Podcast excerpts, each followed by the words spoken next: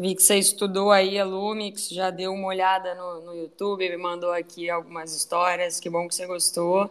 Acho que a gente vai ter a oportunidade de explorar aí com o Caio. É, acho que até para dar um contexto aqui para quem chegou e já está ouvindo a gente. A ideia hoje é a gente falar também um pouco de como que a gente construiu aí a narrativa né, do, do The Noise, que foi o, o NFT, o colecionável que a gente fez junto com a Mint. Para quem ainda não sabe, a gente foi investido pela Mint, né, o braço cripto do BTG, e a gente contou uma super história, criou um super suspense para que todas as pessoas ali, né, primeiro ao redor da marca conseguissem captar esse colecionável, brincar com a gente de uma forma super interativa. Então a gente vai explorar um pouco disso que a gente fez, dessa brincadeira, de como que a gente construiu essa narrativa. Enfim, muita coisa legal aí. O Caio também vai trazer um pouco da visão dele de como que a gente está olhando para o futuro da Lumix, dos produtos que a gente está desenvolvendo em casa. Então vai ser uma troca super rica.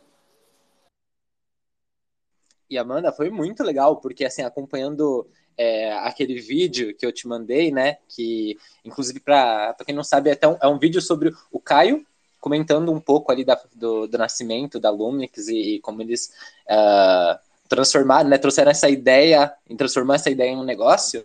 E aí eu fui me relacionando com tanta coisa ali que ele estava comentando, né, é, principalmente uh, principalmente quando a gente fala de coleção de NFT, né? Porque eu sou apaixonado por, por algumas coleções de NFT. E aí eu, eu naquela época ali na, no comecinho de 2022, né, que foi a época que colocou aquela entrevista, a, a gente via tipo, altas coleções de NFT bombando, tinha BC também.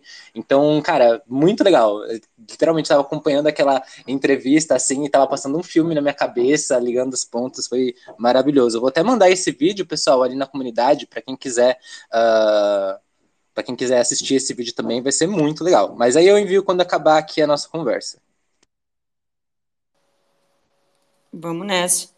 Muito, muito louco, né, é, Mike? Curiosidade total. Esse vídeo, quem fez ele foi o Lug, numa época em que o Lug ainda não era do time da Lumix. Eu também não conhecia o Lug. E esse foi era um quadro que o Lug fazia ali no, no próprio YouTube dele. Para quem não sabe, o Lug é o nosso, é, o nosso diretor comercial hoje, né? Nosso CCO. É, e ele se conectou com o Caio. E eu me conectei com ele no LinkedIn. E aí hoje está todo mundo trabalhando junto, todo mundo construindo a Lumix. E muito louco que essas histórias de alguma forma se cruzaram. E hoje a gente tem um time aí com mais de 30 pessoas. Enfim, e hoje o Lug é sócio do Caio, é meu sócio aqui também. Então, poxa, muito legal olhar para esse vídeo. Tinha muito tempo que eu também não via isso. Falei, caramba, como as coisas são, né? Como a, as histórias se conectaram e a gente virou o que a gente virou hoje. Muito bom, Amanda. Realmente, as conexões são tudo, né? Eu acho que Ó, a gente tá na, na, no episódio 50 dos, dos Creators, e eu acho que se a gente for olhar duas coisas, é, se a gente olhar todos os episódios que já passaram, eu acho que duas coisas conectam todas as histórias, quase que unânime, eu não digo que 100%, porque eu posso estar esquecendo de alguma, mas 99% é exatamente isso. É, são duas coisas, na verdade, né? Então, é a storytelling e conexões, cara. Tipo, são duas coisas muito importantes. Então, inclusive, Acho que deu 9,5, então a gente já pode começar oficialmente. Então eu vou fazer a abertura oficial aqui do nosso podcast. Então, pessoal, bom dia, sejam bem-vindos a mais um episódio da Coisa dos Creators. Um episódio super especial, na verdade, episódio número 50. E hoje a gente tem aqui é, ah, eu sou o Mike, gestor de comunidades aqui da Cubogo, para quem ainda não me conhece, e hoje temos aqui como convidadas simplesmente Amanda Marques, CMO da Lumix Studio, e Caio Barbosa, CEO e co-founder também, né? É, é, não, sim, e co-founder da Lumix Studio. Então sejam todos bem-vindos. Uh, eu geralmente a gente faz uma, uma breve uma breve apresentação é, lendo a mini bio dos convidados, mas eu acho que nada melhor do que eles para poderem se apresentar aqui para a gente. Então, gostaria de, primeiramente, passar a fala para a Amandinha, para ela poder se apresentar, e depois a gente passa para o Caio também. Então, fiquem à vontade. Amanda, Poderia se apresentar para a gente, por favor? Claro, vamos lá. Bom, super prazer, eu sou Amanda Marques, hoje sou CMO aqui da Lumix, é a segunda vez que eu, que eu participo aqui da, da Jacuzzi, eu tenho um super carinho pelo pessoal da Cobogo, pela Gi, enfim, pelo que vocês estão construindo, então mais uma vez, obrigada pelo espaço Cara, eu sou uma engenheira de formação e eu trabalhei com marketing praticamente na minha carreira inteira, assim. Então, eu comecei dentro de uma área de performance e aí minha liderança na época falou, cara, você leva jeito para branding, para construção de marca, você é uma pessoa que se comunica muito bem. O que, que você acha de, de assumir uma área aqui dentro? Na época eu estava numa empresa chamada Hotel Urbano, é, para trabalhar com influenciadores, para trabalhar campanhas. Eu topei o desafio e desde então é, foi aí que eu me encontrei. E ali eu sempre flertei muito com tecnologia, por, pelo Urb, né, ser uma empresa de tecnologia. Depois eu trabalhei é, na Adventures, construindo marcas para talentos e celebridades. Inclusive, esse foi o, o, meu último talk aqui com vocês, foi explorando um pouco dessas camadas. E no, há mais ou menos uns dois anos, um ano e meio por aí, eu comecei a estudar muito sobre NFT. É, criei um projeto que, embora ele não tenha saído do papel, foi o responsável por me conectar com o Caio e me conectar com várias pessoas que estavam construindo as suas histórias na Web3. Então, o que, que eu fiz? Eu montei uma coleção de NFTs com uns amigos, peguei um ilustrador, peguei um, uma pessoa que entendia de operação, peguei, ele foi juntando uma galera, a gente criou uma coleção e não colocou para rodar, não colocou para vender, mas nesse meio do caminho eu falei com muitas pessoas para apresentar esse projeto encontrei o Caio e o Lug e a gente se conectou e meses depois eu, eu assumi aí a, a área de marketing da Lumix, tem mais ou menos uns oito meses que eu já estou com os meninos e é uma baita jornada, assim, um super prazer fazer o que a gente está fazendo, ver o quanto a gente está conseguindo movimentar e, e né, de ações, iniciativas e a nossa própria comunicação, assim, como a gente tem contado essa história. E um resuminho, assim, rápido, é isso. É, no final também eu deixo aí depois as nossas redes aí, acho que é o ponto mais legal de tudo aqui na Lumix é que todas as nossas lideranças são extremamente acessíveis, a gente bate papo com todo mundo, a gente está aberto a trocar com todo mundo, então, para ser rápido aqui, dar a palavrinha para o Caio, depois quem quiser entrar em contato e bater um papo sobre tudo que a gente está fazendo, vai ser um prazer aí. E aí, gente, beleza? Espero que meu áudio esteja bom aí, que eu tô... acabei de chegar aqui no Rio Centro, que estava lá no Web Summit, né? Aqui no Rio, a gente vai, vai participar aqui. É, vamos lá, cara, então, é, breve história aí. Eu, antes de entrar nesse mundo de cripto, NFTs e tudo mais, eu me formei em Direito é, na Faculdade Federal aqui do Rio de Janeiro, da UFRJ. Só que, cara, desde muito novo, assim, eu curti muito tecnologia, né? Sempre joguei, então, tipo assim, sei lá, desde os 4, 5 anos de idade ali. Eu lembro exatamente quando meu avô me deu um Game Boy com Pokémon, e dali pra frente foi quando eu comecei a me apaixonar pelo mundo de games, né? naturalmente fui me apaixonar por tecnologia como um todo, mas não sentia que eu tinha, vamos dizer assim, aptidão para ser, por exemplo, programador, né, e tudo mais. E aí eu fui seguindo um caminho, entre aspas, tradicional aí, é, me formei em Direito, né, só que no meio da faculdade acabei conhecendo o mundo de startups é, por alguns motivos, tá? É, primeiro por conta de curso de extensão que rolou por lá, e segundo, porque basicamente estava num um boom muito grande das famosas legal techs, né, que seriam startups focadas no mundo jurídico. Acabou que eu consegui uma vaguinha numa empresa, né, é, como estagiário, e daí para frente foi meu início nesse mundo de startup. Aí eu percebi que direito não fazia muito sentido para mim, né, então apesar de eu ter finalizado a faculdade, eu migrei de carreira, né, em 2020, para ser mais exato, é, no meio da pandemia, e comecei a trabalhar como UX designer, né, que é basicamente design de experiência do usuário, uma startup de educação aqui do Rio, que inclusive já usava AI lá atrás para várias coisas. É, e depois eu acabei conseguindo uma outra vaga, né, mais na área de produto, que seria basicamente ali quem trabalha diretamente com programadores e designers, para desenvolver soluções é, tecnológicas é, para também a área de educação, né? E aí nessa última nessa última experiência acabei conhecendo o Gabriel, que era advisor lá dessa última startup, né? E lá nessa última startup, né, a, a, partir desse contato, né, com o Gabriel, a gente ficou muito próximo. Consequentemente, depois a gente foi meio que junto, é, aprendendo sobre esse mundo de, de NFTs, né, participando de várias comunidades em Discord, por aí vai. Até que em dezembro de 2021 a gente decidiu empreender, né, nessa área. E aí o Gabriel saiu do emprego que ele estava, também pedindo demissão onde eu estava. E em janeiro do ano passado, a Lumix, né, como, como empresa nasceu, né? E estamos aí há mais ou menos um ano e três meses nessa jornada aí. Então, basicamente, essa um breve resumo aí sobre a nossa história. É, muita coisa legal já aconteceu, né? A gente vai contar um pouco aqui sobre isso, o que a gente está fazendo por, por, agora, mas basicamente só para dar uma leve definição do que a gente é, para quem não conhece, é uma empresa que busca ser um fornecedor de infraestrutura para o mundo da Web3 de uma forma muito mais fácil, simples, rápida e barata. Então, a gente basicamente oferece um conjunto de soluções tecnológicas que fazem com que qualquer empresa, Web 2, por exemplo, consiga integrar o Web3 no seu negócio, criar um novo aplicativo, criar um produto nesse sentido, utilizando toda a infraestrutura que a gente tem aqui de uma maneira super fácil, né, que sem que ela precise pô, montar um time gigantesco, entender tudo sobre blockchain nem nada, né? É, então a gente busca ser esse, entre aspas, aí, simplificador, né, da entrada das marcas do Web 2 na Web 3, tá? Então esse é o resumão aí.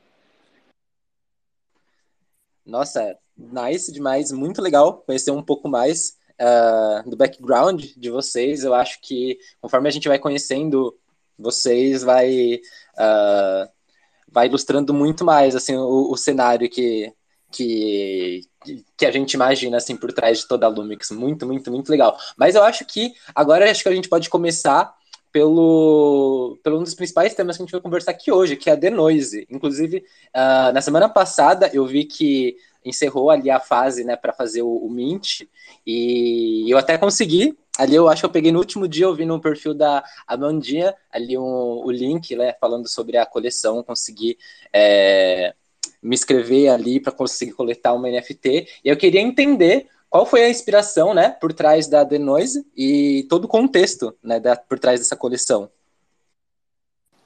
Boa. Cara, tudo começou com a, e eu, eu acho que isso é o mais importante, assim, com a sensação que nós, enquanto time, estávamos tendo sobre o movimento que estava rolando para a Lumix, né? Então, cara, você ter um dos maiores bancos da América Latina investido numa empresa nativa Web3 isso para a gente era um baita barulho, era uma baita oportunidade, né, de contar para o mundo e reforçar para o mundo tudo isso que a gente acredita como futuro, né, de uso da tecnologia NFT. É, e aí isso saiu de uma nuvem de palavras, assim, que eu comecei a fazer e rabiscar. Tá, é barulho, é inquietação, é novidade, qual vai ser, né? E aí a gente chegou na palavra noise, e foi muito legal quando a gente apresentou isso pro, pro Portilho, né, pro time da Mint, eles piraram de cara, e a gente já tinha construído uma narrativazinha em cima disso. Cara, são as duas empresas se juntando, o barulho que a gente vai fazer é, é, no mercado, o barulho que vai ser feito daqui para frente, né? Porque é lógico que quando você capta investimento, assim, você tem muito mais oportunidade de pirar, brincar, investir, né, em marketing, trazer mais essa estrutura que a gente acaba fazendo para marcas, né, grandes no Brasil, mas de maneira é, é, trabalhando a nossa própria marca, né? Então, o Denoise surge daí, dessa junção, desse barulho, dessa, dessa união entre duas empresas que possivelmente iam fazer um movimento novo no mercado. E aí, a, a, a intenção né, de, de jogar isso, quem acompanhou a ação desde o começo, a gente primeiro gerou muito fomo em cima disso. Então, a gente juntou todos os advisors da Lumix, todas as pessoas que de alguma forma, né, que a gente chama aqui de friends and family, os amigos que estavam conectados com a nossa marca, a gente enviou o link para eles e, e, e, óbvio, né? Só quem sabia do aporte eram os, os, sócios, então os sócios da Lumix os advisors que de alguma forma tiveram que também saber e assinar o contrato ali e tudo mais, mas os outros amigos ninguém sabia, a gente não comunicou para ninguém e a gente só pediu, cara, vamos fazer uma divulgação em várias comunidades, vamos fazer anúncio em várias comunidades. É, em breve, daqui a dois dias, vocês vão poder saber o que, que é. E a gente alinhou tudo isso com a nossa assessoria de imprensa, com a assessoria de imprensa do BTG. E assim que a notícia se espalhou, né, que o barulho foi feito de fato, a gente liberou a comunicação do, do colecionável, a carinha dele, né, e tudo que estava conectada a essa narrativa ali. Então foi bem legal essa semana até eu, eu, eu puxei o Rodrigo Portaro, que é um grande amigo nosso e é um dos caras que mais entende storytelling no Brasil. E a gente criou um artigo aí para Cointelegraph para explicar como que foi, né, tudo isso. Então, puxa, primeiro a gente gerou fomo em cima disso, as pessoas compraram essa ideia, muita gente resgatou o NFT sem saber o que estava por vir, e isso deu mais tração ainda quando a arte foi de fato revelada, né? Quando a gente abriu isso para outras para outros grupos, para outras comunidades, porque você entrava ali nos dois primeiros dias, a gente teve quase 2 mil mints, foi algo que surpreendeu até o próprio time aqui, né? A gente ficou com o computador ligado, dando F5 e vendo, caraca, o que está acontecendo?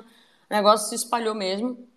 E acho que com relação à, à, narrativa, o ponto principal foi esse, assim, como que a gente consegue, né, usar uma, uma história forte, uma história potente. Se você pegar desde os símbolos que a gente usou, né, o próprio portal ali que tem o seu ruído, a própria mecânica de, de free mint, né, já que a gente a gente acabou pagando as taxas para a galera conseguir mintar de uma forma super simples. É, e a gente aproveitou também para conectar um outro personagem da nossa marca, que é o Quack. Então, vocês vão conhecer melhor o Quack agora, quem vai acompanhar o Lumix aí no, no, nas redes sociais. O Quack, que é o nosso patinho, o nosso mascote da comunidade, que vai onboardar todo mundo no nosso Discord. Então, a gente começa também a fazer uma introdução, né, de quem é ele, né, como que ele conecta, como que ele, ele se conecta com as pessoas, como que ele facilita a vida das pessoas que estão conectadas com a Lumix. Então, cada pontinho dessa narrativa tinha algum sentido.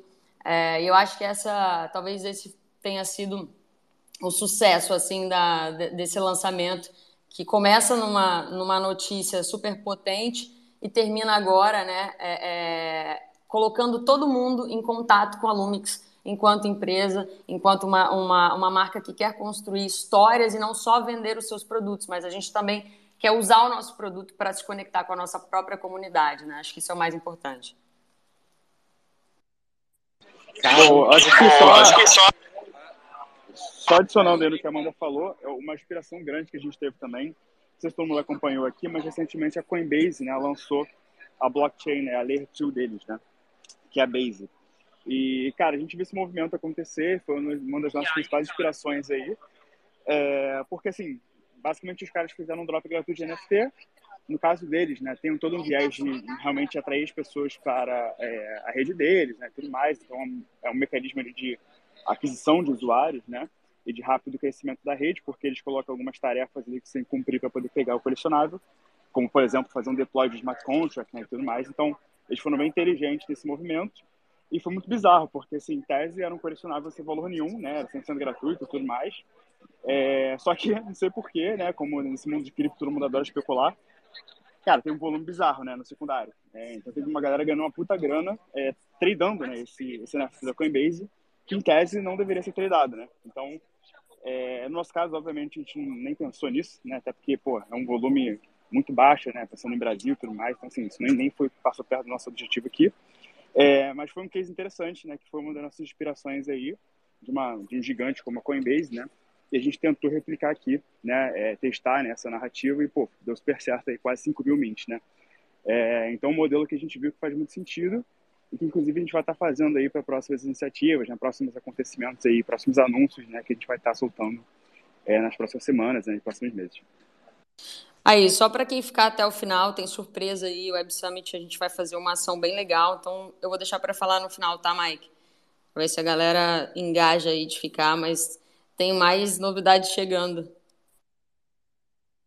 Nice demais, adoramos novidades, então, pessoal, fiquem espertos aí, vamos ficar até o final, porque agora eu fiquei, fiquei curioso mesmo. E, eu, e, cara, eu adorei tudo isso que vocês contaram, foi principalmente porque vocês comentaram como vocês construíram todo esse lançamento, né, começando pela, pela FOMO, storytelling e combinando em com, comunidades. Eu, eu acho que tem tudo, tudo, tudo a ver com isso. Eu queria muito entender uh, como que vocês uh, estão, estão estruturando essa comunidade né, da Lumix Studio ali no Discord. Eu confesso que ainda não, não consegui entrar lá, mas assim que eu entrar, eu vou né, me habituar lá. Eu adoro participar dessas comunidades, mas eu queria muito entender uh, o que, que vocês é, esperam para essa última fase aí do lançamento da, da coleção, né, que é a parte de comunidades. Boa. Cara, primeiro dando um contexto geral sobre a comunidade, né? A gente quebrou muito a cabeça sobre como construir uma comunidade, sobre qual o lugar ideal para se construir uma comunidade. E dado que a Lumix é uma empresa é, é, é nativa Web3, as pessoas ainda ali talvez tenham uma relação mais próxima com o Discord. Eu queria muito encontrar um lugar que fosse um polo criativo, já que a gente bate muito nessa tecla da, da criatividade, da conexão entre pessoas e marcas, né, através das suas comunidades. Então, primeiro, a primeira deixa, né, antes do The Noise acontecer, então, quando a gente construiu ali todo o processo estratégico de como que a gente vai colocar essa comunidade no mundo, a ideia era é, explorar o nosso potencial criativo de design usando tecnologia dentro da comunidade. Então, como que isso vai funcionar? Nos próximos é, é, dias, vocês vão começar a ver alguns anúncios de marcas que já são parceiras da Lumix, que vão construir os NFTs e toda a, a a parte visual, né, a identidade dos NFTs que vão ser lançados aí no futuro dentro da comunidade. Então, o processo criativo, ele vai ser o que, o que a gente fez com a Mint, né, num grupo de WhatsApp, vai ser feito dentro da comunidade da Lumix, com marcas e parceiros específicos que a gente já tem aí é, dentro de um roadmapzinho. Então, você não acessou a comunidade ainda, Mike, e mesmo que você tivesse tentado, você ainda não ia conseguir.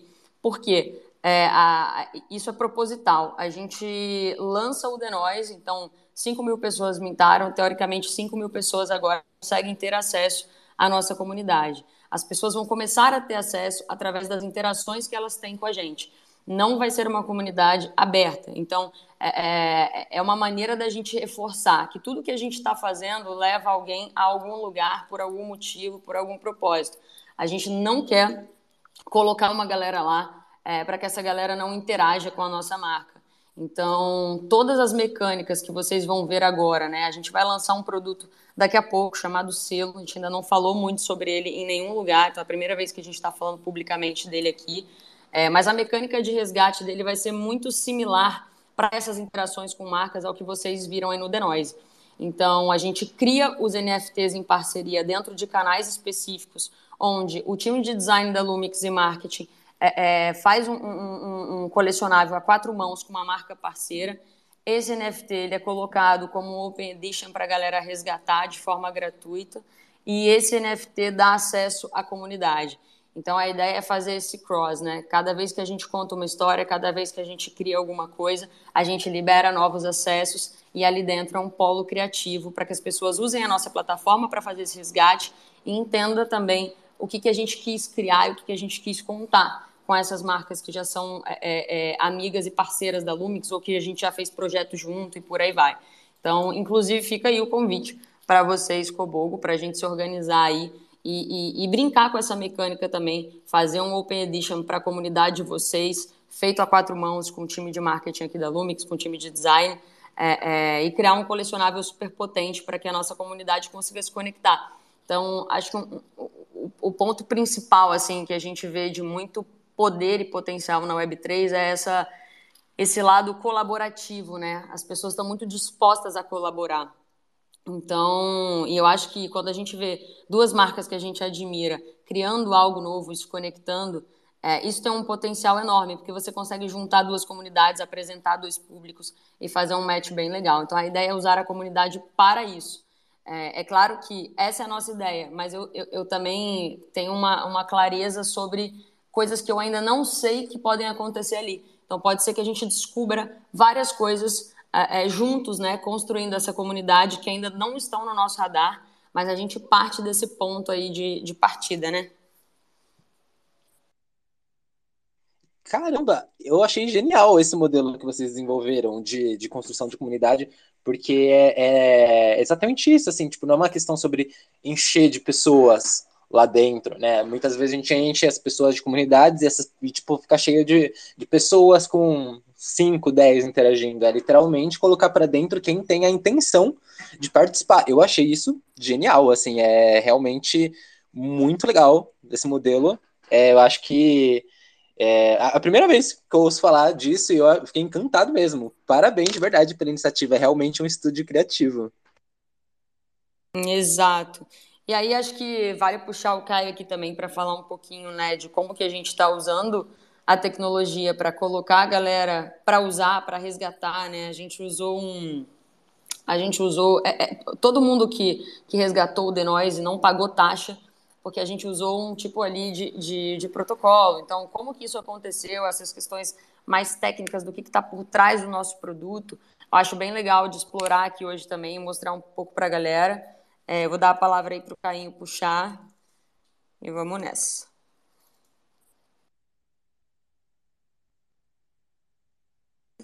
Oi, oi, estão ouvindo? Sim. né? Sim. Tá. É porque o, o, sinal aqui tá meio instável. Vamos lá. É, cara, então, esse meet foi bem interessante, assim, né? Porque, dando um pouco de contexto para todo mundo, né? A gente está passando por um momento em que estão sendo desenvolvidas muitas soluções, né? Muitos, é, é, é muitas questões de infraestrutura para facilitar a experiência do usuário. A gente sabe que hoje na Web3 é bem complexo, né? Você começar nesse mundo, você é, criar uma conta de uma corretora, depois cria uma MetaMask ou uma Ledger, e aí você vai conecta num site que você pode tomar um esquema e perder tudo que você tem. Então, assim, a gente sabe que é muito difícil e muito arriscada, né? Você interagir com esse mundo, ainda mais para quem está começando.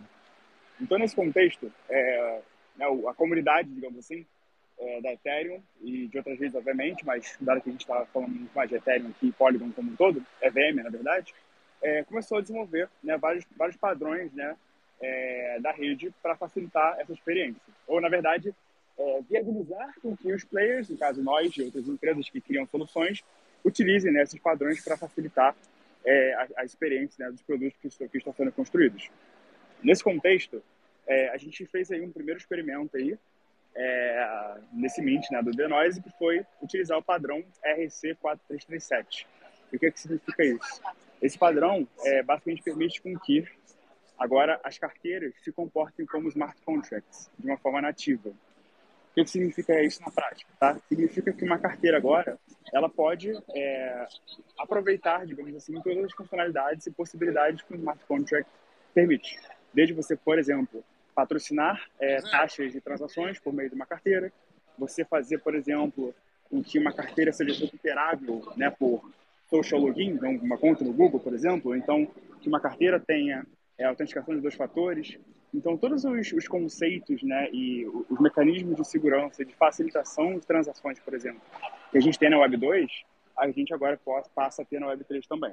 Então, o teste que a gente fez nesse Mint foi basicamente o, o Sponsored Transaction, né, o termo técnico, que basicamente é a gente bancando a, a, as taxas de gas para os usuários né, que resgataram esses NFTs, de uma forma que a pessoa não precisava nem ter nada na carteira. Então, ela não pagava nem pelo NFT e nem pagava pela taxa. Então, é equivalente a você comprar um produto, por exemplo, no e-commerce e não pagar pelo frete, né? É, então, basicamente, foi o que a gente fez ali. É um teste pequeno ainda, né? Só para experimentar como é que funcionava e tudo mais. É, o Mint, apesar de a gente ter né, incluído vários mecanismos de facilitar a experiência, ainda assim foi restrito a quem tinha MetaMask. Então, o público era um público cripto. Mas o next step disso é a gente expandir isso para um público leigo, né? Então, é, acabei que a gente não, não, entrou aqui em detalhes, mas uma das principais soluções que a gente oferece aqui a nível de tecnologia é justamente uma API, né, um conjunto de soluções que viabiliza a integração de carteiras, né? Então, sei lá, digamos que você tem um aplicativo de delivery, você quer ter uma experiência Web3 do seu aplicativo. Você facilmente consegue ter, é, a partir da atribuição de uma carteira para seus usuários, através da nossa infraestrutura aqui. E você poderia, por exemplo, fazer o sponsor do guest, né, de todas as transações no seu aplicativo por meio, por meio disso também.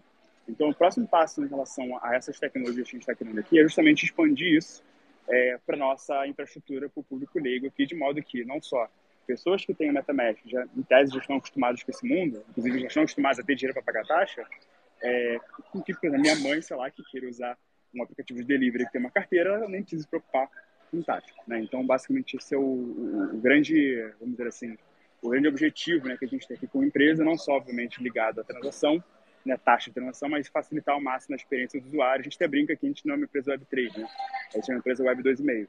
É, a gente, obviamente, está seguindo no caminho do Web3, a gente se envolve em infraestrutura Web3, mas a gente lida né, com questões e busca trazer né, para a realidade tanto a experiência quanto as, a, as oportunidades que o Web2 nos traz hoje e que a gente né, é, é, potencializa através do Web3, né? não substitui totalmente o Web2, que a gente, assim, nossa opinião aqui é que a gente imaginar um mundo 100% descentralizado e que, pô, minha mãe vai ter, sei lá, uma LED da casa dela, vai anotar a frase secreta, guardar no cofre e vai deixar o dinheiro todo dela numa ledger, cara, isso é muito utópico, assim, isso não vai acontecer, pelo menos é a minha opinião.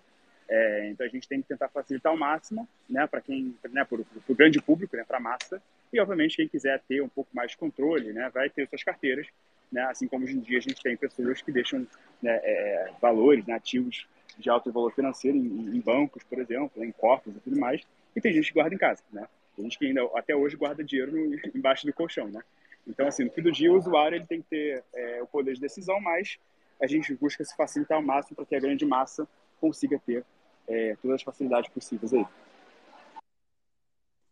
Muito legal, muito legal. Gente, realmente, o Caio, você está comentando sobre essa intenção de vocês de tornar né, essa tecnologia é, algo mais mais natural, né, para a grande massa, né, que realmente é uma necessidade hoje, né, de, apesar de a gente estar tá super inserido no mundo da Web3, a, o mundo da Web3 aqui no Brasil é um ovo, acho que é o mundo todo, né, mas principalmente aqui ainda é um ovo, é uma, é uma comunidade ainda que está crescendo, né? Mas uh, são poucas pessoas que têm realmente contato, né, com essas tecnologias, né?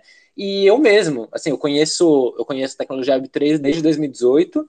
E, e, eu nunca fui assim de mergulhar em, de cabeça né, no mundo da Web3, mas eu sempre fui muito curioso. Né? E aí o, o meu, a minha experiência ali uh, na, no site de vocês resgatando uma NFT foi muito simples. Eu simplesmente inseri alguns dados ali e pô, lá, até minha própria mãe mesmo conseguiria ter uma NFT. Então acho assim que deu super, super, super certo. E isso que vocês estão fazendo é uma coisa muito importante de você realmente uh, quebrar essa essa bolha, né? Tipo, estourar essa bolha da, da, da Web3 e realmente atingir as grandes massas com, com com um conteúdo muito legal, muito, muito, com muita personalidade, né? Que é a própria, essa coleção de nós está incrível, cara. Olha essa arte de, do, do portal girando, eu achei ela um, um, espetáculo. Então, de verdade, deu muito certo essa questão da, da experiência do usuário, de realmente não ser completamente leigo da Web3, chegar e conseguir coletar NFT. Ficou muito legal. E, pessoal, uh, eu também gostaria de deixar é, aberta aqui o, o mic para todo mundo que tiver aí na, ouvindo a gente participar. Eu sei que tem vários amantes da, das NFTs aqui também. Eu sei que o Pixel também tem a própria coleção dele. Então, eu imagino que uh, dúvidas de creators aí deve ter aos montes. Então, podem solicitar que eu estarei aceitando aqui. E, bom, mais uma vez, parabéns, porque realmente a, a experiência do, do usuário aqui entrando para resgatar uma NFT de vocês ficou excelente. Boa, valeu, Mike. Boa. Vamos ver se alguém quer valeu, puxar algum papo aí, fazer pergunta. É... Caio, você vai ter que sair em cinco, eu continuo aqui com a galera até o final, tá? Então, quem quiser fazer pergunta para o Caio, aproveita para fazer agora. Vai lá, Yasmine. Oiê! Nossa, comecei a seguir vocês. Parabéns pelo trabalho e eu gostei muito que vocês têm uma equipe de design muito forte. Eu já estou interessado, bastante interessada. E como é que vocês conseguiram fazer com que o posicionamento de design da, dos NFTs levantasse, né, abrilhantasse o trabalho da Lumix, né? Como é que a Lumix conseguiu se criar com um time de design e de todo, toda a marca dos NFTs Boa. Cara, eu, eu, eu puxo aqui só o, o começo e aí a Mandinha vai, vai seguindo. É curioso isso tá, que você puxou, porque assim, é, como eu comentei né, no início da nossa conversa aqui, eu tive uma experiência, né? Na verdade, eu trabalhei quase dois anos com design, mas não design gráfico, né? Não design de branding, né? Nada, design mais orientado à é, experiência do usuário. Então, eu trabalhava muito com a construção de aplicativos, né? Layout, wireframes, né? É, e trabalhei muito com design system também. Que é, é esse design também de... que eu pergunto também. É, é legal. Então, eu vou, eu vou entrar nisso também. É, então, acabei, acabei tendo uma experiência muito legal né, com isso. Então, assim, é, modéstia à parte, eu acabei desenvolvendo, me desenvolvendo bastante aí nesse, nesse quesito. É, e, coincidentemente, né, o Gabriel, que lá atrás, é, como eu comentei, a gente se esbarrou, a gente fundou a empresa juntos. É, o Gabriel também, ele, é ele, é um cara que ele é desenvolvedor há 15 anos e tudo mais, só que ele passou pela faculdade de design já foi designer também. Então a gente, desde o início da empresa, é, muito por conta de eu e do Gabriel, assim, a gente já tinha, vamos dizer assim, é, se preocupava pra caramba com design já, tá? A gente sempre foi muito chato com design, assim, porque a gente gosta de um negócio bonito, a gente gosta de um negócio com uma experiência legal. A gente sempre encheu muito o saco da galera aqui para o negócio estar redondo. É, então foi assim que as coisas começaram, assim, já no, no, no D0. É, quando você evolui lá para um, um quesito já de, quando você olha para branding, quando você pensa na própria arte da NFT, isso foi uma questão muito mais orgânica, porque assim, cara, eu sei fazer site, eu sei fazer aplicativo, eu sei fazer plataforma, mas, cara, disso para desenvolver uma arte, uma ilustração, é, assim, é outro mundo, né? Eu mal sei desenhar uma linha reta. E o Gabriel a mesma coisa. É, então, assim, meio que acabou acontecendo de forma natural com as pessoas que foram entrando na empresa. É, uma pessoa que entrou logo no início, é, foi talvez, sei lá, a décima pessoa da empresa, alguma coisa assim, foi a Giane, né, que é a nossa head design aqui. A Giane ela é uma, uma designer muito é, generalista, então ela é muito boa, tanto na parte de é, UI e UX, quanto na parte de branding, e ela inclusive ilustra também, então é, ela, vamos dizer assim, designer é, full stack, a gente até brinca aqui, ela é full stack designer. É, então ela também puxou muito lá atrás, né, esse quesito. É, quando você pensa na arte especificamente, cara, antes da Amanda entrar, e da Morgan, né, que é, é, é basicamente o par da Amanda aí no, no, time de marketing, a gente acabava trabalhando com artistas terceirizados. Né? Então, a nossa primeira coleção foi com artistas terceirizados. Na verdade, a gente fez uma parceria com ele e tudo mais. Ele entrou quase como sócio do projeto. É, e a gente né, trabalhava muito com artistas parceiros. A gente fazia, por exemplo, parcerias, é, como a própria Amanda falou, né, com o Rodrigo Portara, que tem lá a ECOA, né, que na verdade é uma comunidade de, de artistas. A gente trabalhou muito com ele né, lá atrás até o momento que a gente se sentiu preparado né, para internalizar é, muitas das coisas que a gente faz aqui, principalmente as coisas que são mais orientadas a ações né, da, da, própria Lumix. Né? Então, é, quando a Amanda chegou, ela já veio puxando muito esse movimento, e quando a Morg, né, que é pô, uma pessoa maravilhosa aí, que, que a Amanda conseguiu achar, é, também chegou rasgando aqui e pô, fez um trabalho bizarro e continua fazendo um trabalho muito, muito bom, muito, muito bom aqui. Então, a gente acabou que desde o início, né, foi um, um, assim, um direcionamento meio do Gabriel lá atrás, de ser muito chato com design. É, quando a Giane chegou, né, as coisas foram melhorando ainda mais e quando a Amanda chegou nem se fala, né? Então hoje a Amanda ela ia é, é principal responsável por, vamos dizer assim, ser a, a balizadora né, da qualidade do, do, nosso design. Então acho que até é legal a Amanda falar um pouco sobre isso, como é que ela faz no dia a dia, né, como é que funciona um pouco desse controle e desse, vamos dizer assim, dessa preocupação dela com o design. Boa. Cara, é, eu sempre tive design muito correndo lado a lado com tudo que eu fazia, assim, sempre desde pequena. Então, sempre tive um olhar muito apurado para a estética de tudo. É, e eu fui treinando isso, né? Igual criatividade, tudo é treino mesmo. E é, é, é olhar para coisas entender o que foi feito ali. E aí, eu, quando eu encontrei a Morgs, foi tipo assim, um baita de um encontro, porque a gente começou a falar a mesma língua e para vocês terem uma ideia, hoje a área de marketing da Lumix, ela, a gente usa um Notion né, para escrever e colocar todas as referências visuais que a gente flerta enquanto marca. Então, se você entrar lá, a gente tem referência de tudo, tudo tagueado com projetos do mundo inteiro. Então, desde ah, uma tipografia que a gente gostou de algum projeto, está listado lá. Se um dia a gente tiver que criar algum, alguma, algum documento é, impresso, se você for lá no nosso Notion, tem lá é, papelaria. Você vai conseguir ver referências que a gente flerta para conseguir elevar o nível aqui de qualidade dos projetos. Se você for para uma para criação de vídeo, você vai ter um repertório ali de vídeos que eu selecionei na mão para que fossem referências nossas. Eu não sei é, é como, não tem atalho para isso, assim, literalmente, não tem atalho para isso. É muita pesquisa, é muita busca e é literalmente planilhar tudo e eu, e eu fiz essa, esse exercício. E quando a Morg chegou, a gente não tinha esse lugar, né, olhando muito para a social, né? O Caio e o Gabriel sempre tiveram essa visão muito para a experiência do usuário, a Giane também muito drivada para isso. E aí eu cheguei e montei esse local. Tá, é aqui que, o, que encontra o coraçãozinho da nossa marca, é aqui que a gente vai desdobrar um, um, brand book maneiro, é aqui que todo mundo vai olhar e vai conseguir reconhecer a Lumix. Então, pensando um pouco é, nessa construção, isso é algo que a gente faz semanalmente. Assim, é óbvio que eu peguei um pool de coisas, coloquei ali, montei um repertório para que ela pudesse brincar. E ela, a, a Mariana Morgado, que é a nossa designer, por ser uma baita de uma designer, ela pegou isso muito bem é, é, e deu vida a isso. Então, assim, pra vocês terem uma ideia, essa arte do The Noise ela foi criada no primeiro passo, né? Eu tenho estudado muito inteligência artificial, então eu criei com Mid Journey. É, e é algo que eu tenho feito para mim enquanto entusiasta. Então a gente vai entendendo como a gente pode cortar caminhos, porque somos um time pequeno ainda, é, usar a tecnologia a nosso favor. Então, criamos as primeiras imagens no Midjourney. A Mords ela é uma baita especialista em manipulação de imagem, então ela deu vida a esse nesse processo, né? A, a imagem inicial que eu tinha criado depois de testar vários prompts. E aí ela entra depois para finalizar com motion, é, porque eu acho que assim a gente, a gente entende que o valor do NFT ele não está necessariamente na arte, né? É, a gente vê várias coleções que não tem uma arte nem tão atrativa assim, mas porraram. Mas se a gente pode fazer coisas lindas, por que não fazer coisas lindas, né? Eu acho que é muito por aí. Eu adoraria que as pessoas olhassem para isso e falassem, cara, beleza, isso aqui tem, um, tem benefício atrelado a isso, eu vou me conectar com pessoas que eu admiro, mas além de tudo, isso aqui tá bonitão, sabe? Isso aqui tá lindo de se ter na minha carteira. Então era essa sensação que a gente gostaria que as pessoas tivessem.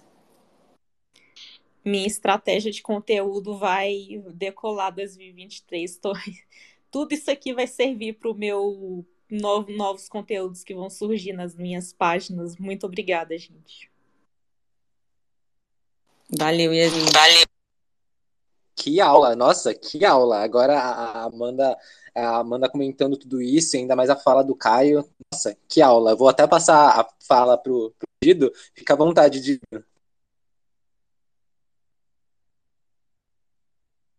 Opa, tudo bem, gente? É, na verdade, passando para parabenizar pelo último Mind de vocês. É, eu compartilhei com, com várias pessoas aqui do meu da minha bolha Web3, porque foi uma das experiências mais lisas de Mind que eu já tive. É, então eu queria saber como é que funcionou o processo né, de definir uh, vocês iam pagar o gas, se tudo isso fez parte da experiência, se isso tem algum objetivo por trás, era para ter mais minds e por aí vai. É, queria saber como que foi o processo do contrato inteligente que vocês escolheram também. Então, toda essa parte da experiência do Mind, queria entender um pouco melhor como é que funcionou essa parte criativa de vocês. E parabenizar de novo, e como eu mandei por mensagem, as portas tanto do NF Talks quanto da Breakout estão abertas para vocês, que são os eventos Web3 que eu produzo aqui.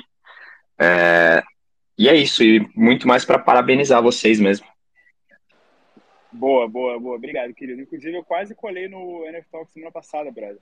Eu tava num painel com o Felipe Ribe é, no mesmo dia e ele, ia, ele foi para lá logo depois, né? E eu ia com ele, só que acabou que eu, eu esqueci que eu tinha um outro compromisso é, que eu não podia faltar e acabei não colando. Mas no próximo, com certeza, se eu estiver em São Paulo, né, eu, com certeza vou colar lá.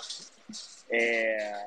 Mas, cara, explicando um pouco o, os bastidores aí, né, de como aconteceu. Cara, basicamente assim, é, a gente queria fazer uma ação que facilitasse ao máximo a experiência do usuário, ao mesmo tempo que fosse restrito a um público Web3, porque era o nosso foco ali, né? Era a persona que a gente queria atacar mesmo. É, a gente queria utilizar não só essa ação para, obviamente, né, é, adquirir leads, né, e, e, fazer uma awareness em cima de todo o movimento do aporte do BTG, mas também como um mecanismo de experimento, né? É, a gente, óbvio, tem muita abertura de experimentação dentro de casa, a gente faz algumas coisas dentro de casa para experimentar antes de botar para fora, mas é sempre bom você testar com um público que não é o seu próprio público, dado que né, é, é justamente esse público que pode né, te dar feedback, pode te dar, dar algum bug né, que você aprende no processo. E, obviamente, é muito mais fácil quando você não tem, por exemplo, fazendo, é, um teste com um cliente, né? Então, a gente tinha essa abertura ali, é, essa janelinha, né, para usar como experimento é, dado que era uma ação ali em conjunto, se desse algum bug, por exemplo, o BTG não ia ficar é, bolado com a gente, né? É, então, assim, foi meio que esse contexto. É, e entrando um pouco mais na minúcia de smart contract e tudo mais, cara, uma das nossas soluções aqui, tecnológicas, além da carteira, é toda a parte de contratos. Então, a gente tem basicamente uma, uma API aqui, até não tem linguagem mais técnica, né? A gente tem uma API aqui que consegue gerar vários tipos de contrato a depender de determinadas variáveis. Então, por exemplo, pô, você quer ter um contrato que são NFTs únicos, logo é o RC721, que vai ter, por exemplo, um mint gratuito e vai ter uma whitelist e ele vai ser, sei lá, é, Open Edition por sete dias, tá? Então, essas são as variáveis que você imputa, ele já gera esse contrato automaticamente, então você não precisa né, é, codar o contrato inteiro. Então, basicamente, a gente tem aqui toda um, um, uma padronização né, de variáveis que conseguem gerar determinados tipos de contrato através dessas variáveis. Nesse, nesse caso que a gente fez, basicamente o que a gente fez foi um contrato 721, né, um contrato padrão de NFT, então cada NFT ele tem um ID único, né, é, tanto que quando você entra no OpenSea, você vai ver lá que cada item está separado, então isso significa que cada um é único, tem um ID único. É, só que ele é o 721A, né, que foi um, um padrão que foi criado pelo time da Azuki né, no ano passado, que basicamente é o 721 só que otimizado, então ele, caso né, houvesse necessidade de pagar gas é, o usuário pagaria muito menos gas do que o, o padrão do 721, é, com várias extensões também, né, dado que o 721A também já tem um ano de vida, então ele foi sendo aprimorado, né, e a gente também foi colocando nossas próprias extensões. Né. Extensões basicamente são é, como se fosse add-ons né, dentro do próprio contrato, que eles, é, é, como posso dizer, eles geram né, novas funcionalidades, novas possibilidades ao contrato específico. Então, sei lá, é, o fato de um, um NFT ser passivo de burn é uma extensão, né? Não, isso não é uma coisa padrão do 721, isso é uma, uma extensão que foi criada pela comunidade de Ethereum, né? É, para a EVM, na verdade, e as pessoas passaram a incluir, né, digamos assim, essa possibilidade no contrato. Então, no fim do dia, o que a gente fez foi, é, imputar as variáveis que a gente queria, né, o, o modelo de contrato que a gente queria através da nossa, da nossa estrutura. A partir disso, a gente gerou esse contrato, que foi nada mais nada menos que um teste básico, né, padrão, com essa extensão do ar, né, que otimiza os custos de gas, né, e com essas extensões né, de burn, né, de outros mecanismos que a gente conseguiu fazer também, é, como o próprio Open Edition, por exemplo. Né? Então, foi basicamente esse o, é, o beabá né, do, que, do que rolou por ali. É, e para fechar, em relação a esse ponto do, de bancar o gas, cara, é, como eu estava falando no início, né, tipo assim, é só o início. É, o fato de eu bancar o gas para alguém, que seria o semelhante, ou sei lá, eu pagar, eu vender com frete grátis, né, até fiz essa analogia aqui, é só uma das possibilidades que são possíveis, né?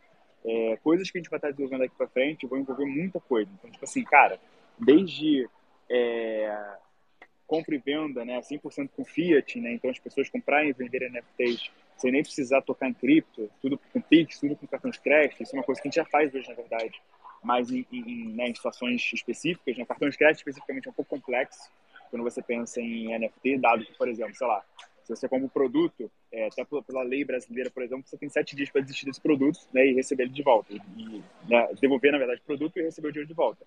Só que dado que tá blockchain, como é que você faz isso, né? É, como é que você pega de volta o NFT?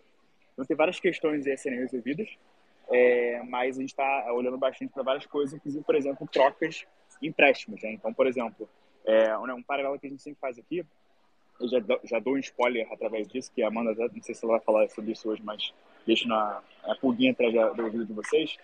É, vocês lembram quando vocês eram crianças, assim, eu não sei se a idade de vocês, né, mas eu tenho 25, porque quando eu tinha, sei lá, 11, 12 anos, lá onde eu morava, é, bombava muito, tipo, taso, né, essas coisas, assim, né, a gente jogava bafo, né, colecionava figurinha, né, tudo mais. E uma das coisas que a gente fazia, né, por exemplo, para completar álbum de figurinha, sei lá, da Copa do Mundo, do Campeonato Brasileiro, era trocar figurinha, né? Então, pô, se eu pego aqui uma figurinha do Flamengo e eu tô precisando de duas do Botafogo, eu te dou a minha do Flamengo e você me dá as duas do Botafogo, né? E não, eu não te paguei, né? Eu te dei uma figurinha, você me deu duas, que seria, digamos assim, naquela transação, o equivalente, né? Ao valor, para mim, pelo menos, do que eu considero que vale a minha figurinha, né? É, coisas que a gente vai fazer aqui batem muito nesse aspecto, tá? Então, você não só consegue comprar e vender, financeiramente falando, um ativo digital, mas também você conseguir fazer com que você troque né, um ativo digital. Então, sei lá, se eu tenho um NFT da reserva, mas eu quero um NFT da Adidas, eu poderia trocar o meu da reserva pelo Adidas ou vice-versa, né? Então, são coisas que a gente vai estar fazendo daqui para frente, é, além de outras coisas, como empréstimo né, e tudo mais, aí a gente começa a entrar em um papo bem, bem deep aí. Mas, é, só para explicar um pouco que o fato de a gente ter feito esse experimento agora é uma coisa que vai desbloquear uma porrada de coisa lá na frente. A gente está só começando aí. Pô, animal. Animal, obrigado mesmo. E pra cima, cara. Qualquer coisa que vocês precisarem, como eu disse, portas abertas. Valeu, querido. Tamo junto. Vai lá, Vinícius. Taca pau nessa pergunta. Bom dia a todos. Vocês estão me ouvindo bem? Eu tô com um problema no fone já tem umas duas semanas aqui. Tá todo mundo me ouvindo bem, não? Sim, tá, tô. Ah, beleza. Bom dia, Amanda. Bom dia, Caio. Bom dia, Mike. Bom dia, Creators. É, minha, meu questionamento é em relação à escolha da blockchain. É, eu acho que o Caio comentou aí sobre é, a, a, blockchain da, da Coinbase. E, é, e, a minha dúvida é em relação ao, ao, ao custo de, de tudo isso, sabe? É, dependendo da blockchain, a gente tem valores que você consegue é, pagar por transação, dependendo do horário é, que você está efetuando a transação, tem dia da semana que fica mais barato. Então, assim, eu, por exemplo, na minha, na minha coleção, eu já tive é, experiência de pagar um centavo pela transação e pagar dois dólares pela transação, utilizando a Polygon, por exemplo. Então, é, dependendo do, do volume de, né, de utilização da blockchain, esses valores eles começam a, a oscilar muito. E aí, é, a minha, minha questionamento é: vocês, vocês provavelmente vocês não estão fixos numa blockchain, né? apenas uma blockchain. É, então, é, como é que vocês fazem para organizar isso, para equalizar isso? Boa, cara, isso é uma questão bem importante, tá? É, porque, assim, quando você pensa, é, sempre quando a gente pensa em facilitar a experiência do usuário, nem tudo são flores, né? Então, por exemplo, nesse caso do, do Denoise, se as pessoas não pagaram as transações é porque alguém pagou, né? Então, no caso, fomos nós. É, e nesse caso, qual é o nosso racional sempre quando a gente vai escolher né, a blockchain que a gente vai trabalhar? Cara, de qualquer forma, a gente trabalha sempre com EVM, né? Então, EVM significa que são blockchains compatíveis com a Ethereum Virtual Machine. Então, alguns exemplos para quem não sabe, né? Então, a própria Ethereum, Polygon, BNB, né, que é a, blockchain da Binance. Então, várias outras blockchains que estão compatíveis com essa EVM, significa com que, que eu possa lançar em qualquer uma delas, né? Que, digamos que tudo que eu faço aqui é compatível. Só que cada blockchain tem uma especificidade. Né? Então, a Ethereum é onde está né, o grande é, é, volume né, em relação à transação, tanto em volume financeiro quanto em número de transações e pessoas interagindo. Só que né, é, é uma rede cara. Né? Então, hoje, para você fazer um, um mint como a gente fez ali do, do Denoise, sairia, né, em, em, dado que está, entre aspas, no mercado de baixa, né, cada transação sairia em torno de 8 dólares, tá? 9 dólares. Então, pensa, cada pessoa que, que pegasse um NFT a gente ia gastar 50 reais. Sendo que assim, foram 5 mil mints, né? Então só fazer a continha aí para saber a grana que a gente ia gastar se for fazendo Ethereum. Já na Polygon, como é que funciona, tá? A Polygon, para quem não sabe, é uma rede que tem bastante dominado, né, quando a gente pensa em grandes empresas, né, empresas Web 2 entrando no mundo Web 3. Então, por exemplo, Starbucks está usando Polygon, Nike está usando Polygon, Reddit está usando Polygon, né, é, as grandes marcas que você vê entrando no, no mundo de NFT é, a não ser que elas queiram, né, é, vamos dizer assim, lançar colecionáveis com alto valor, como Maguchi, Lacoste, essa galera, a grande maioria delas está trabalhando em Polygon por, por alguns motivos. Primeiro porque ela consegue processar mais transações por segundo, então ela é mais rápida, né, nesse contexto. É, ela é mais barata, né, então nessa mesma transação que eu, que eu narrei para vocês, que na Ethereum seria então 50 reais, na Polygon foi algo em torno, ali a média, né, que a gente pagou foi algo em torno de 25 centavos, é, então, obviamente, é muito mais barato, né? Mas a Polygon também não é perfeita, né? Então, dado que ela é uma rede, que é uma, é uma sidechain né, da Ethereum, ela às vezes dá, dá alguns paus aí, ela dá umas travadas, ela, enfim, tem alguns, alguns questionamentos aí na, na, na Polygon, que ainda que ela seja muito boa, ela ainda não é perfeita, então também não dá para confiar 100% nela. Por isso que a gente é sempre aberto a trabalhar com outras blockchains também, mas sempre dá preferência para Ethereum ou Polygon, tá? E a nossa decisão passa uma pauta muito por isso, né? É, se a gente vai ter que bancar a transação, se sim, quanto, é, quanto a gente está esperando de volume, é, se a gente quer que, né, se, essa coleção envolve, por exemplo, muita interação o contrato, então, por exemplo, você vai ter burn né, na, na mecânica do projeto, porque para você fazer burn você gasta também com taxa.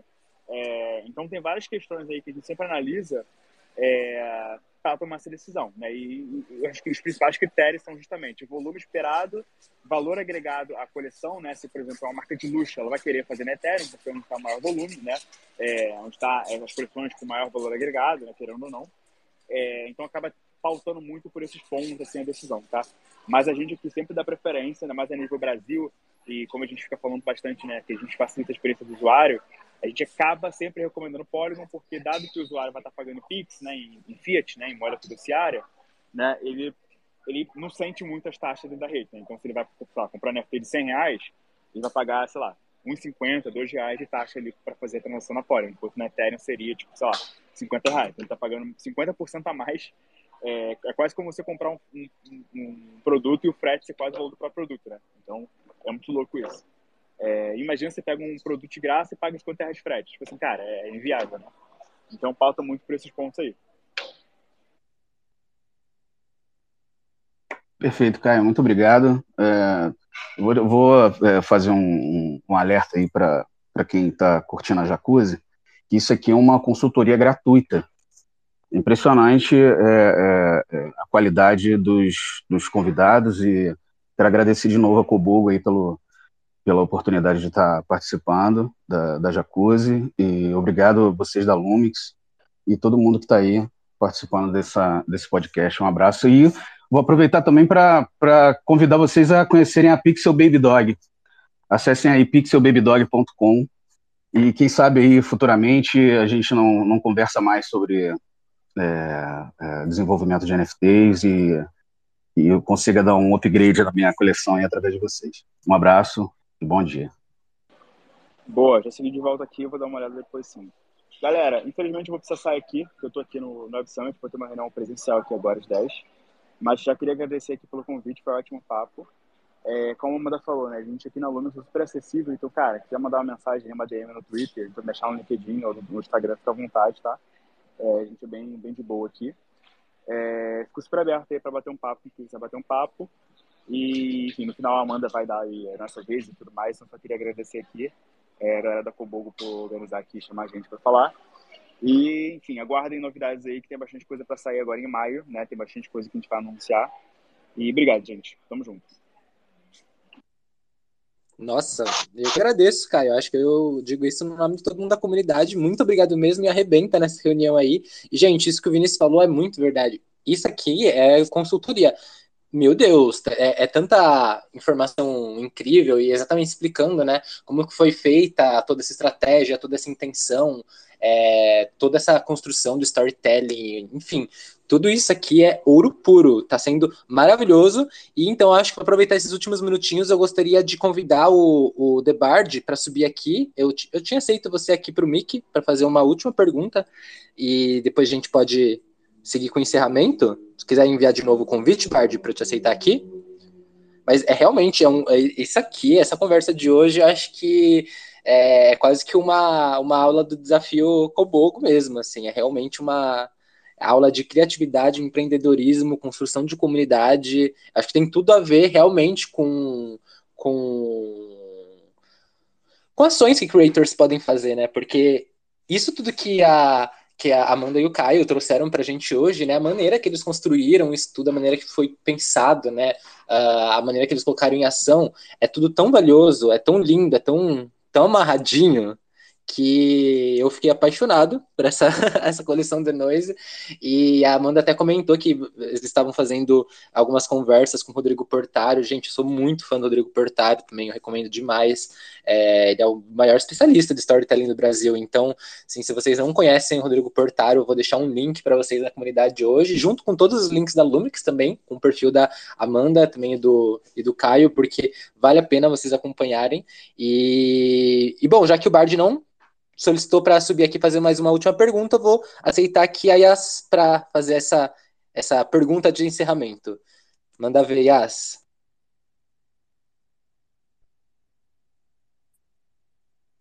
Yasmini?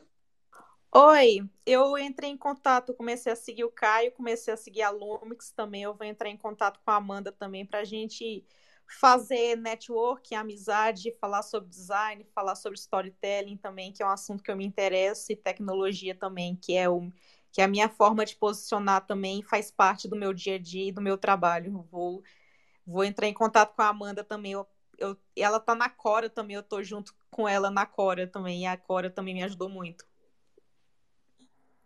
Vamos nessa, super prazer, Yasmine. É, uma coisa que eu ia falar para vocês é quem quiser seguir todos os perfis aí das lideranças da Lumix, é só acessar o Instagram, então o nosso arroba lá é Lumix Studios. No nosso link ali da bio tem o meu LinkedIn, tem o do Caio, tem o da Antônia, tem de todo mundo. Só seguir e começar o papo ali com a gente. Tu tá disponível no WhatsApp, Amanda? Você Tô sim. Você usa... Me manda uma, é, uma DM. Eu vou, é, DM é, no WhatsApp ou no Insta? Qual é o seu canal que você tem mais facilidade? Pode, pode me mandar no Instagram, tá. que aí eu pego o seu contato lá. Beleza. Ou aqui também, o meu arroba aqui. Eu tô com o da Lumix, mas quem quiser me seguir, o meu arroba é Crio Coisas. Mike, acho que a gente acabou de, de, de, de perguntas aí para eu poder anunciar aqui a novidade. Eu sei que a gente está no meio do Web Summit aí, tem muita coisa rolando. Me fala se tiver liberado, eu já conto para a galera que a gente está aprontando por aí para a gente fechar. Para a gente fechar. Perfeito, Amanda. Era isso mesmo que eu ia falar sobre a, o que você tinha comentado aí pro final da conversa.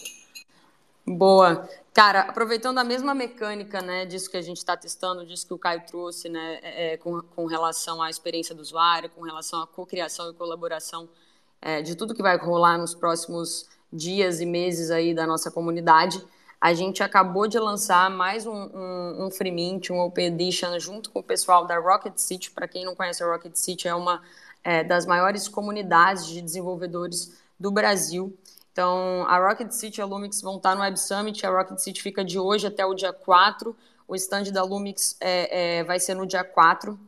Depois eu posso passar melhor as informações para você colocar na comunidade, onde que vai estar ali é, o nosso stand. Mas todo mundo que resgatar o NFT vai conseguir retirar brindes ali na hora e, e, e também vai ter acesso a comunidade da Lumix. Então, a Rocket City também preparou vários brindes físicos para a galera retirar. Então, chega lá, resgata o NFT ou resgata aqui agora. Eu vou compartilhar um link com vocês aqui nos comentários. Já resgata aí. Quem tiver presencial consegue pegar, né? Consegue ter acesso aos brindes físicos. Quem não tiver presencial, aproveita para resgatar o NFT, porque é mais uma arte linda, tem mais uma história é, é, por trás disso e vai ter acesso também a, alguns descontos na própria comunidade da Rocket City. Então, é, é, acho que esse é, é, mais uma, é um reforço né, do que, que a gente tem feito. Então, construir uma narrativa, trazer um parceiro que a gente admira, por eles serem uma comunidade voltada para desenvolvedores, é, para a gente faria, fazia muito sentido né, conectar essa galera com a Lumix. Hoje, uma das maiores dificuldades que a gente tem é achar é, programadores, pessoas para colaborarem, para construírem, principalmente quando o assunto é blockchain.